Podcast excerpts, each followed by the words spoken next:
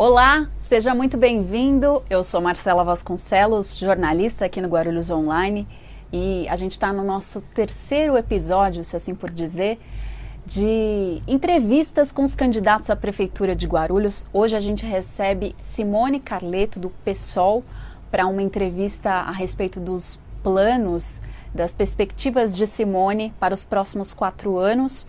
E a gente quer ouvir dela é, propostas em relação à saúde, transporte, mulheres também. Eu agradeço a sua presença desde já. Bem-vinda. Obrigada, Marcela. Eu que agradeço a oportunidade de estar aqui dialogando com vocês. Para a gente do pessoal é muito importante aproveitar esse espaço para dialogar com o público de vocês. Queria agradecer também o Michel e a Maria que estão aqui na parte técnica, uma equipe super jovem. Então vai ser um prazer. É isso aí. É, falar para vocês que a gente está sem máscara, mas é, por uma questão de técnica do áudio, para ficar melhor a qualidade do áudio, para a gente poder entregar para você uma melhor compreensão. Mas a nossa equipe, a nossa produção está toda bem equipada. Então, se você for sair de casa também, usa máscara, que é importante, tá? É, a gente vai começar, Simone, falando a respeito de uma característica muito particular da sua candidatura, que é esse contato com a periferia.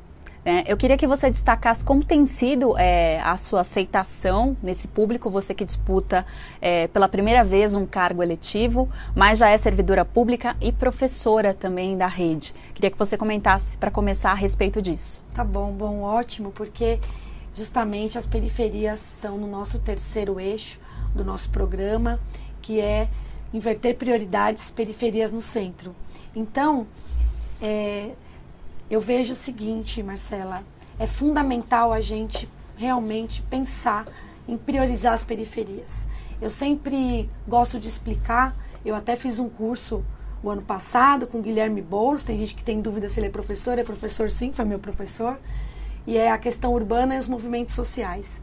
E lá a gente entendeu de forma bastante significativa que existe um processo chamado de periferização, que é esse projeto, as pessoas às vezes dizem, ah, e aqui não tem planejamento. É um projeto de sociedade que coloca cada vez para mais distante de onde estão os bens e serviços a população mais pobre. Então, quando nós nos colocamos de modo a transformar, nos colocamos como alternativa, que é o nosso caso, nessa campanha aqui em Guarulhos, nesse ano de 2020, a gente tem que pensar assim, inverter prioridades e priorizar as periferias. Eu digo também que eu conheço as periferias de Guarulhos porque eu sou servidora pública há 20 anos e servidora pública de carreira, concursada. Hoje a minha função é diretora de escola. Então eu já trabalhei em diversos bairros e eu sempre também comento que muitas vezes a escola pública da prefeitura é o único equipamento público que está num bairro, além das UBSs. Mas as, as escolas, elas são realmente aquele equipamento que a comunidade tem muito acesso, onde chegam outras demandas, né? Então, nesse sentido, o nosso diálogo nas periferias tem sido muito bem aceito. Então, para a gente é uma honra. Até queria enviar um abraço aí para todos os bairros que a gente tem passado, mais recentemente, região dos Pimentas, Lavras, São João. Hoje mesmo estive no Parque Secap. Então, é, tem sido algo bastante gratificante perceber o quanto as pessoas querem uma alternativa, querem continuar tendo alguma perspectiva de vida, porque as pessoas estão muito desacreditadas da política. O que as pessoas mais dizem para nós é o seguinte: mas vem cá, você vai aparecer aqui de novo? Porque as pessoas vêm aqui, pedem o voto e nunca mais aparecem. Então, realmente é algo que é um compromisso nosso, até porque, como eu já tenho esse contato, né, já tenho essa trajetória dentro da própria prefeitura, então é um compromisso nosso que, com o nosso segundo eixo, que é radicalizar a democracia, a gente vai garantir a transparência e a participação popular por meio dos conselhos existentes e a criação de outros, de conselhos populares, para que as pessoas possam realmente verificar na prática que quando há participação, também há uma melhoria em todos os sentidos.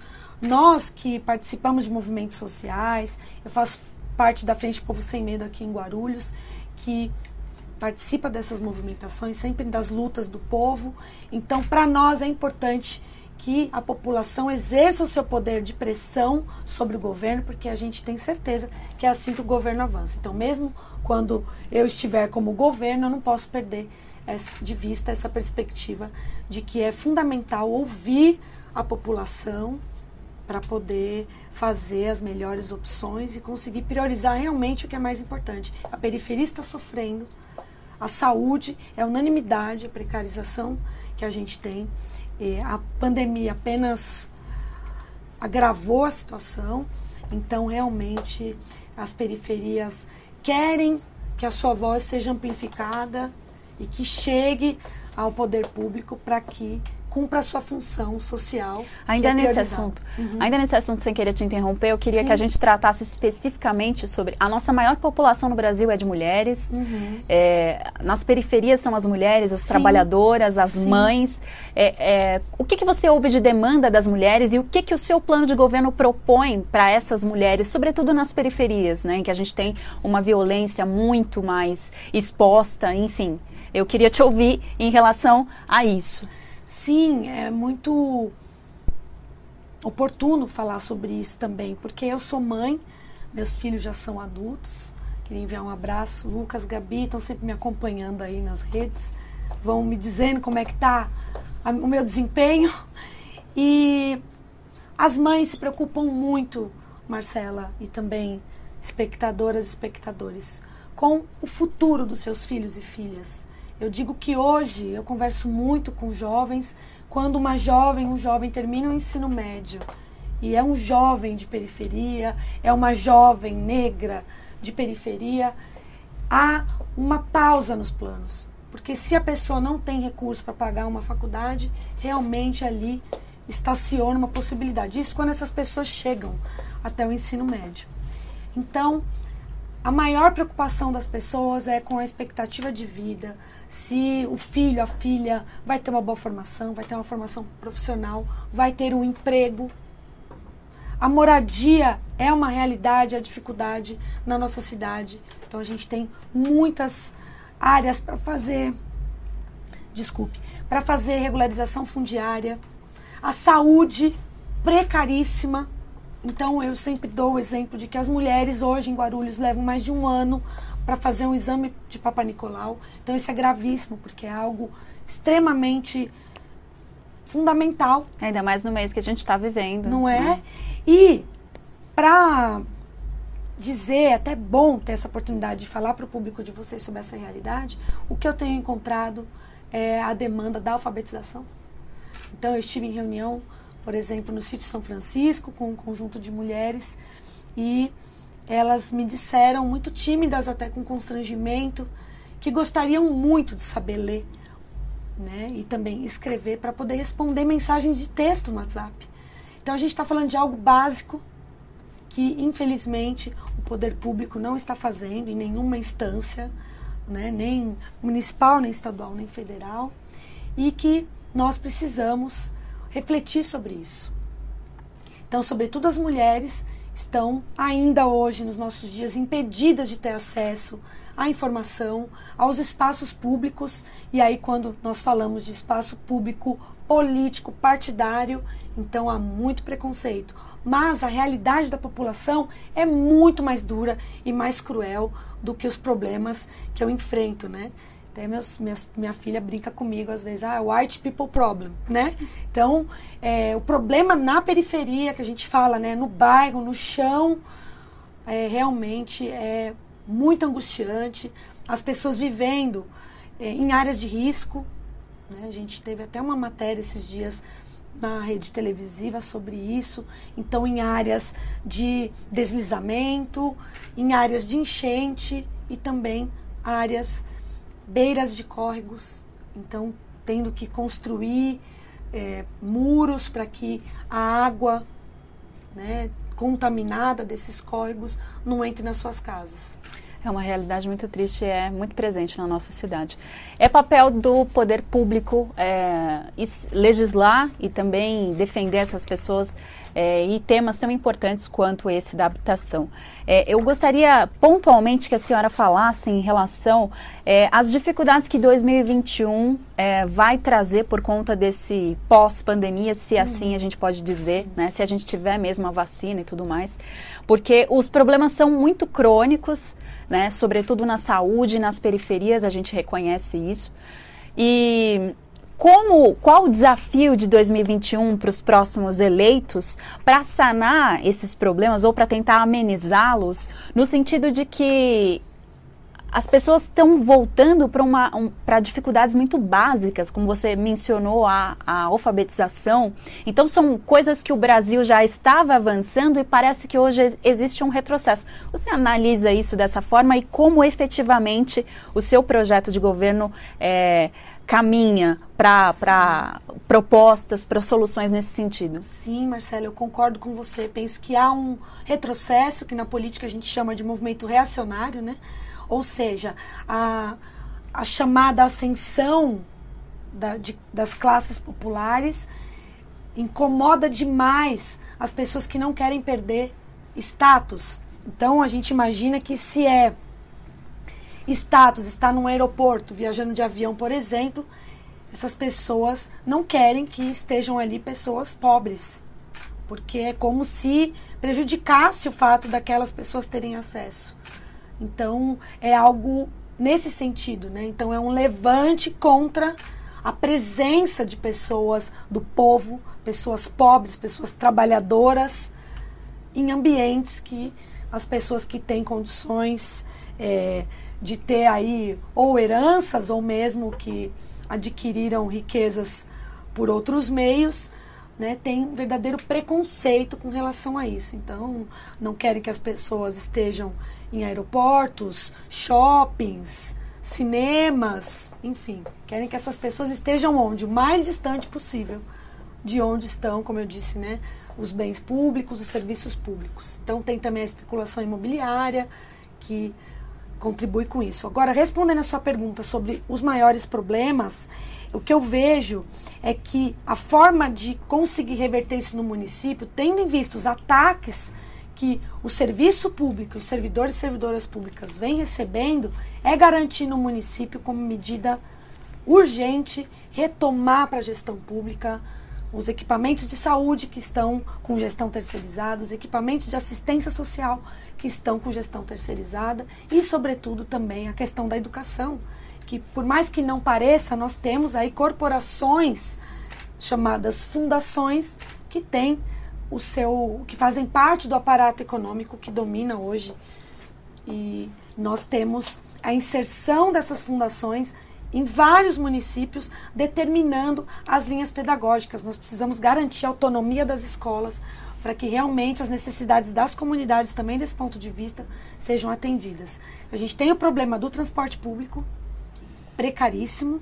Então, nessa questão das terceirizações que eu falei, a saúde e a assistência social e a educação, o transporte público, a gente também precisa rever os contratos de concessão para essas empresas de ônibus. Que foram renovados por mais 10 anos. Exatamente. Então é um desafio para a próxima gestão e mais uma e mais Sim. metade da outra caso o, o, contrato continue. Nesse sentido, eu quero só dar sequência e fazer outra pergunta para você, uhum. mas antes saudar você se estiver chegando agora. Essa é Simone Carleto, candidata do PSOL à Prefeitura de Guarulhos e nós estamos nessa entrevista ao vivo que você vai poder acompanhar depois também nas nossas redes sociais. Agradecer o Estúdio Arte em Pauta que cede o espaço aqui, é nosso parceiro no Guarulhos Online e também os nossos patrocinadores da TV deu uma, uma um desajuste aqui, mas está tudo certo. Vamos uhum. dar sequência. É, eu queria questionar você justamente em relação a esse assunto. É, você tem uma vice é, mulher também. Uhum. O que, que isso representa para, enfim, para as mulheres e também para o que vocês defendem? É, e, e ainda nesse assunto que você tinha tocado, a respeito de como a, o discurso que se ouve hoje no Brasil é quando a esquerda propõe alguma coisa, como é que a conta vai fechar? né? Uhum. Se vai tirar a terceirização, como é que essa conta vai fechar? Será que a máquina pública vai dar conta? Uhum. Acho que é um aspecto importante para a gente tratar, porque a legislação prevê ali os 60% de gasto com com, com é, folhas de pagamento, enfim. Queria que a senhora abordasse. É um assunto mais complexo, mas é importante a gente falar, porque o orçamento é responsável por determinar Sim. tudo que vai ser planejado e, planejado e de fato feito né, pelo poder público. Bom, nós temos projeto para isso. Então, quando nós falamos de orçamento, inclusive, é, nós temos um dos problemas mais graves que você me perguntou anteriormente é o destino dos nossos resíduos sólidos. A gente tem um dos problemas mais graves que eu vou ter de enfrentar é o aterro sanitário, que houve um deslizamento em 2018, até agora o poder público não tomou providências quanto a isso e está já com também um contrato assinado com a Veolia, que é uma multinacional, e para um novo aterro, instalação de um novo aterro na cidade. Então, isso tem a ver com as questões orçamentárias. O nosso lixo, por exemplo, que está sendo depositado nesse aterro na parte de São Paulo, ali já na, na nossa na divisa, divisa, ele é o lixo que está sendo cobrado mais caro do que das outras cidades. A gente precisa, para garantir o orçamento, cobrar os impostos de grandes devedores. A gente tem na estrutura da prefeitura uma procuradoria de grandes, de grandes devedores e a gente vai estruturar de forma melhor esse serviço para garantir a cobrança e o recebimento desses impostos de grandes devedores, grandes proprietários de imóveis e empresas que estão devendo para a prefeitura. Isso é uma forma. Regularização fundiária também vai possibilitar que as pessoas que estão vivendo nessas áreas, que já têm suas casas, querem pagar seus impostos porque querem melhorias nos seus bairros. E agora, essa questão da terceirização, ela encarece o serviço. É como você imaginar se você vai fazer uma reforma na sua casa e você vai contratar um empreiteiro para contratar o pedreiro, o pintor, gesseiro, enfim. Se você contrata as pessoas diretamente, sai mais barato. E outra coisa, quando você terceiriza, você tem mais um mecanismo para dificultar a fiscalização da utilização desses recursos. E só para citar mais um exemplo, quando nós modernizamos os processos e procedimentos da prefeitura, nós também economizamos, economizamos recursos, por exemplo, na questão da saúde. Uma mulher não está indo direto numa ginecologista, está passando no clínico geral. Então isso encarece. Então nós temos proposta para isso, que é contratar obstetrizes e enfermeiras obstétricas via concurso público, porque dessa forma nós garantimos a consulta, o exame, acompanhamento pré-natal, enfim. E já respondendo sua pergunta sobre a vice, que somos duas mulheres, nós defendemos sim a participação de mulheres na política, e eu sempre digo, mas não é qualquer mulher. Precisa ser uma mulher. Claro, sou a favor de que todas participem, mas no nosso caso, o nosso diferencial é que nós somos mulheres que estamos para governar com o povo. Muito bom.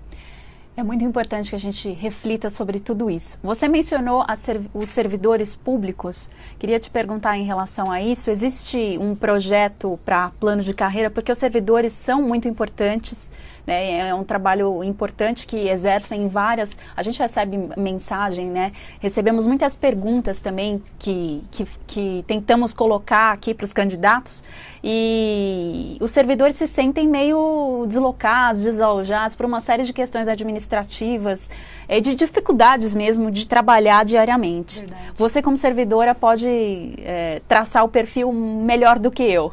Com certeza, e quero te agradecer por essa pergunta, porque hoje é o nosso dia, dia da servidora e do servidor público. E hoje eu me comprometi ao dia todo, em todas as oportunidades, conversar um pouquinho também com as servidoras e os servidores. Eu sempre tenho dito que é, eu estou nessa disputa, né, com, toda, com todo respeito e toda honra, representando as servidoras e servidores públicos, dizer que as gestões passam, nós ficamos, o nosso compromisso é garantir os direitos adquiridos, e dialogar de forma bastante democrática, porque, independente das pressões que nós sofremos da população, nós temos também que dialogar com servidores e servidoras. Porque são pessoas que estão nos bairros, conhecem também os problemas, conhecem a estrutura da prefeitura. Temos pessoas com muita capacidade técnica subaproveitadas, inclusive nessa gestão atual A gente tem muitas denúncias de vários problemas. A gente tem, enfim, poderia falar várias coisas a esse respeito, mas de fato a estrutura é bastante precária. Às vezes os servidores e servidoras tiram dinheiro do bolso para poder garantir o atendimento da população. Então é discutir de forma bastante horizontal, democrática, os planos de carreira que precisam ser implementados, melhorar de forma significativa as condições de trabalho, inclusive a gente prevê uma parte da modernização, estar no parque tecnológico, que também é um compromisso da nossa gestão, para garantir a modernização e estrutura para os servidores e servidoras. Então nós queremos também, faz parte do nosso segundo eixo, radicalizar a democracia, dialogando com servidoras e servidores municipais. Candidata, Simone Carleto eleita, metade do secretariado será mulher? Com certeza, é um compromisso nosso e também servidores e servidoras serão as pessoas. Eu sempre digo, quando dizem, ah, mas você é de um partido pequeno, você vai ter equipe? Então a minha equipe será a equipe de servidores e servidoras que já estão na prefeitura, que vão estar no primeiro escalão são essas pessoas que têm que ocupar os principais cargos. E sim, metade do secretariado, mulheres. Temos que ter mulheres negras. Ontem a gente fez uma roda de conversa de negritudes, inclusive enviar um beijo para Regina Célia, que é servidora pública, mulher negra, que faz parte do movimento das pessoas com deficiência. Então, Regina, um grande beijo. E na sua pessoa homenagear todas as servidoras e servidores. Compromisso, hein? Tá, tá registrado. Bom, hoje a gente teve no Noticiário Nacional um decreto do, do a, a, divulgação, né, de forma mais ampla, de um decreto do presidente Jair Bolsonaro, em parceria aí com o ministro da Economia Paulo Guedes, em relação à privatização das UBSs. É um eixo é, que está dentro da agenda do governo que prevê aí privatizações e parcerias público-privadas. A gente está discutindo mais ou menos isso, Sim. né? E eu queria te ouvir em relação a isso, porque é, dentro da pandemia, a, o atendimento básico nesse momento está sendo feito ainda de forma gradativa, sendo uhum. retomado, é, mas a gente tem informação de que testes estão sendo feitos at através das UBSs. Assim como você mencionou, as escolas são, têm um papel importante nas periferias, as UBSs também, porque também. são responsáveis pelo atendimento de crianças muito pequenas, do pré-natal das mulheres, do atendimento preventivo de saúde, dos agentes de saúde que estão é, nas ruas, conversando com as pessoas a respeito de saúde.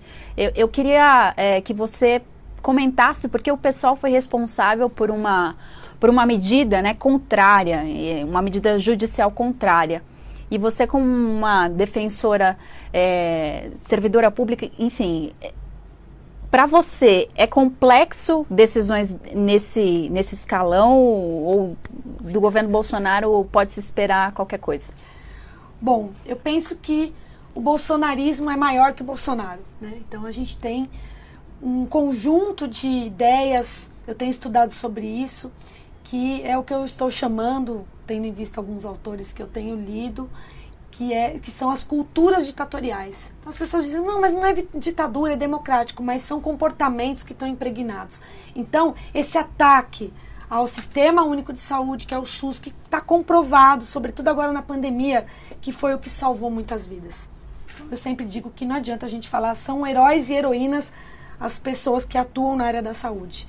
Então, para que as pessoas possam fazer o seu trabalho, como você disse, né, Marcela? Precisa ter as condições, precisa ter estrutura para poder realmente que as pessoas desempenhem. A gente teve dentistas, por exemplo, parados nos últimos quatro anos porque não tinham materiais para trabalhar. A prevenção de saúde bucal que é feita via UBS, né, que as UBS têm esse contato com as escolas, né? Nós temos nas escolas as UBS de referência. Então, é fundamental a gente discutir sim. Nós do pessoal somos veemente, veementemente contra todo tipo de privatização, porque nós entendemos que precariza não só o serviço, mas também o trabalho das pessoas. Porque essas pessoas que trabalham contratadas por essas empresas que visam lucro. Então, elas recebem um valor do, do poder público para fazer essa gestão terceirizada. E esse trabalhador, trabalhadora que vai trabalhar para essa empresa, ele não vai ter os mesmos direitos, ele não vai ter nenhum tipo de é, estabilidade de compromisso desses empregadores, que na verdade não é nem um emprego, é um subemprego.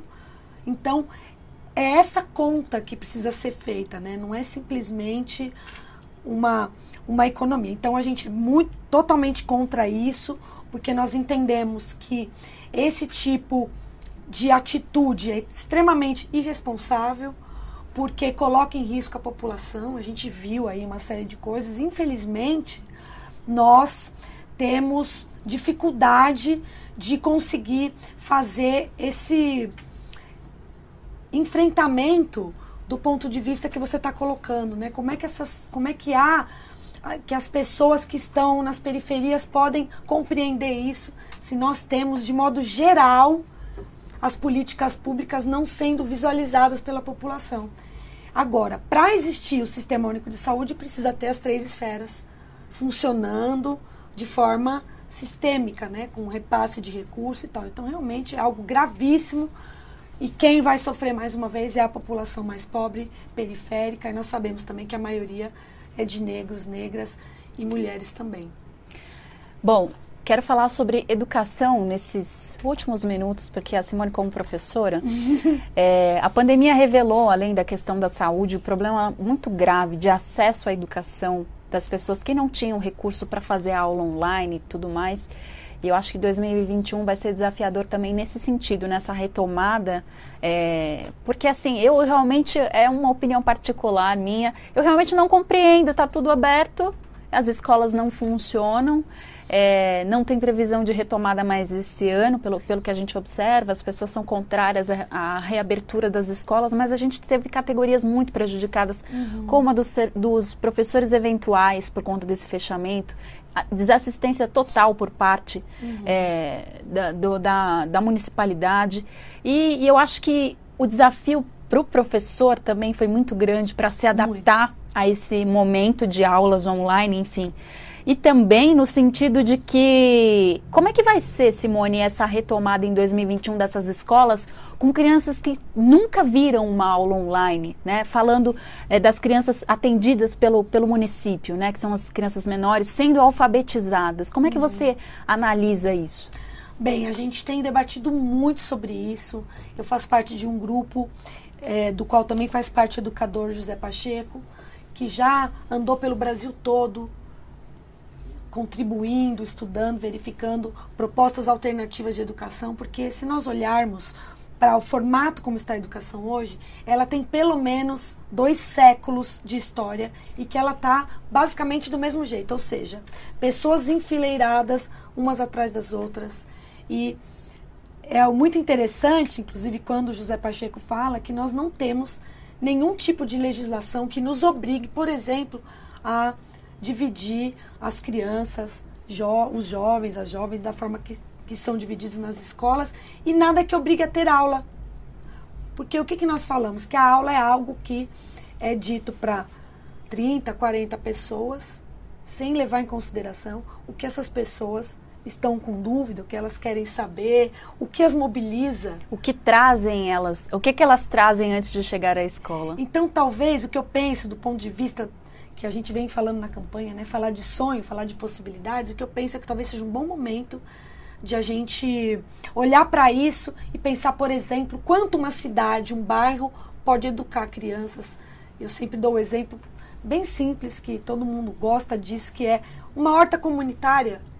É uma grande sala de aula, uma grande possibilidade de que a gente tenha um ensino, aprendizagem que se dê na prática da solução dos problemas de uma comunidade em conjunto, de forma coletiva, que é o que eu acredito. Agora, do ponto de vista do que você falou, de como isso vai retornar, não temos condições. Por quê, Marcela? Porque já era precário antes. Então, salas superlotadas, todas as escolas praticamente com problemas estruturais. Estou falando do município porque eu já trabalhei no estado, mas nesse momento estou focando no município.